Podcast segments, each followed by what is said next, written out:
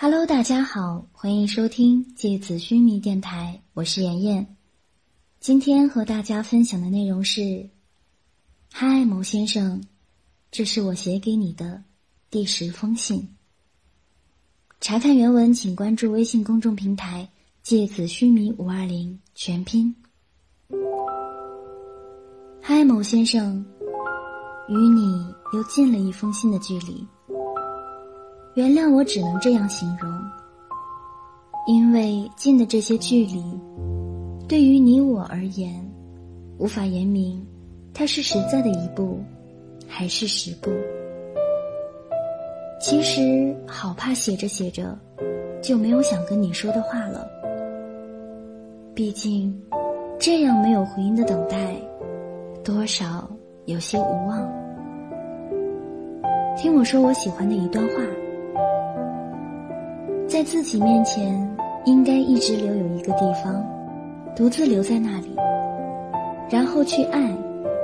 不知道是什么，不知道是谁，不知道如何去爱，也不知道爱多久。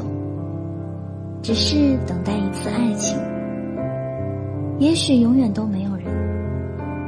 可是这种等待，就是爱情本身。我总羡慕着别人的缠绵悱恻，感动着别人的刻骨铭心，但至今还没有一段最适合的属于我们。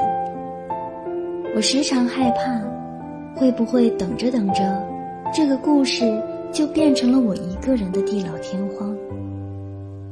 不要担心，即便如此，我还是会等你。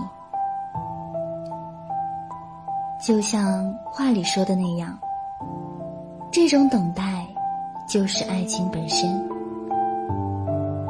其实我还有些许骄傲，因为在喧嚣和寂寞里浸染的漫长的等待，如何不珍贵？一眼即一生，我要的就是这样的爱情。某先生，请等我。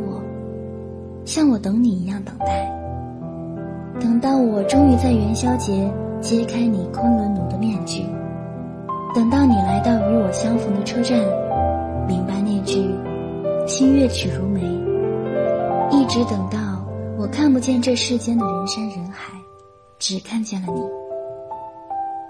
灯火阑珊处的蓝，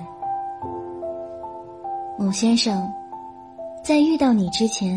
你会收到我写给你的 N 封信，直到与你相遇。好了，今天的节目到这里就要结束了，也让你猜